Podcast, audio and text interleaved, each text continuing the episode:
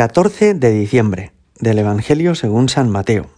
En aquel tiempo dijo Jesús a los sumos sacerdotes y a los ancianos del pueblo, ¿qué os parece? Un hombre tenía dos hijos.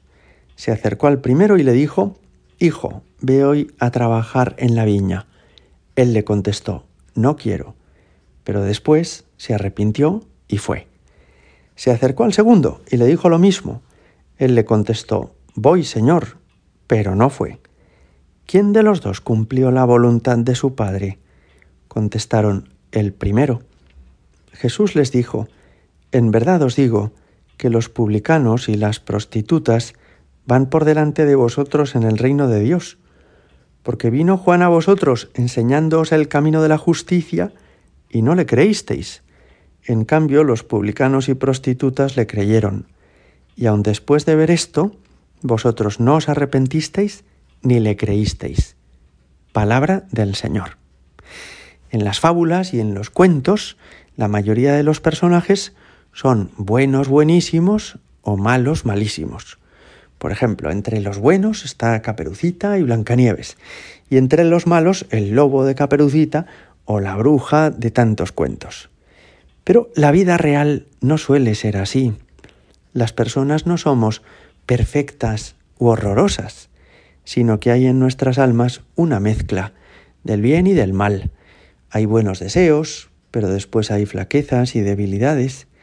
Hay compromisos y palabras hermosas que decimos, pero que después no terminamos de cumplir. En todos nosotros hay fragilidad, debilidad y pecado. Y hoy el Señor nos ayuda a caer en la cuenta de esto. Nos dice que un padre tenía dos hijos, que a los dos les dice que vayan a la viña, que uno responde muy rápido que sí, pero no va, y otro que no, pero después sí va. Y ayuda a Jesús a entender que al final lo más decisivo no es lo que dijeron, sino lo que finalmente hicieron.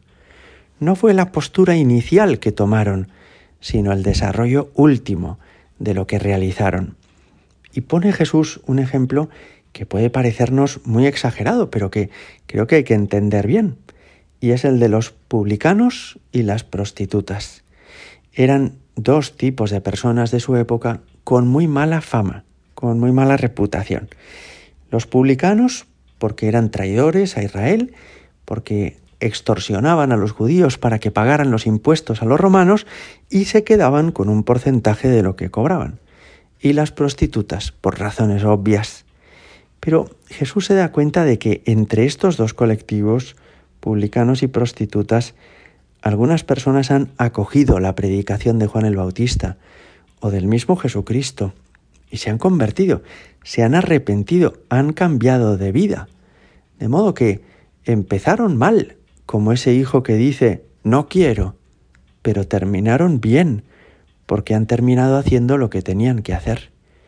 Lo más importante en la vida, por consiguiente, no es lo que le decimos a Dios que vamos a hacer, sino lo que finalmente hacemos.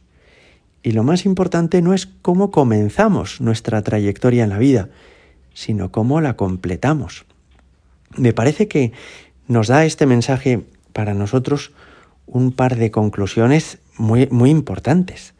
La primera es que no juzguemos a los demás meramente por lo que han hecho hasta ahora, o por las apariencias, o por la reputación que tienen ante los demás, porque no tenemos ni idea de cómo va a continuar la vida de las personas y de si no terminarán algunos de ellos siendo mucho más santos que nosotros, aunque actualmente vivan alejados de Dios.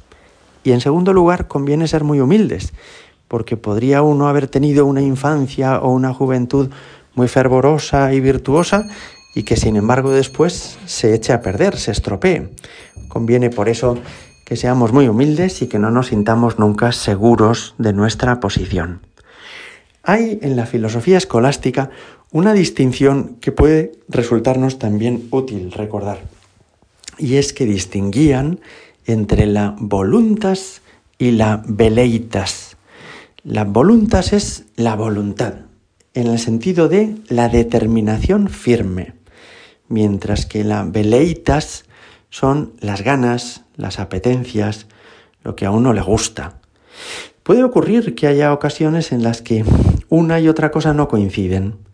Es decir, ocasiones en las que uno dice, no me apetece, pero voy, porque en el fondo tengo la decisión profunda de hacer lo que Dios me pide o de cumplir mis obligaciones. Y viceversa, puede ocurrir al revés, y es que uno tenga al principio muchas ganas de algo, pero que después le falte esa fuerza de voluntad para realizarlo. Pues bien, ¿qué es más importante en la vida? Es mucho más importante la voluntas, o sea, la determinación firme del corazón, que las apetencias. No pasa nada, en realidad, con que a uno no le apetezcan muchas cosas, no le gusten especialmente o le cuesten esfuerzo.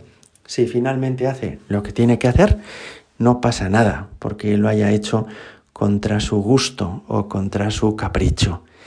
En el fondo al revés, una persona que cumple sus obligaciones cuando no le apetece, tiene más mérito, se ha esforzado más, tiene más valor su determinación.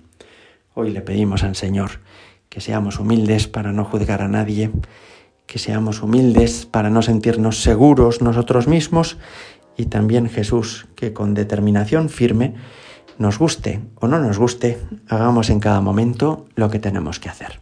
Gloria al Padre y al Hijo y al Espíritu Santo, como era en el principio, ahora y siempre, y por los siglos de los siglos. Amén.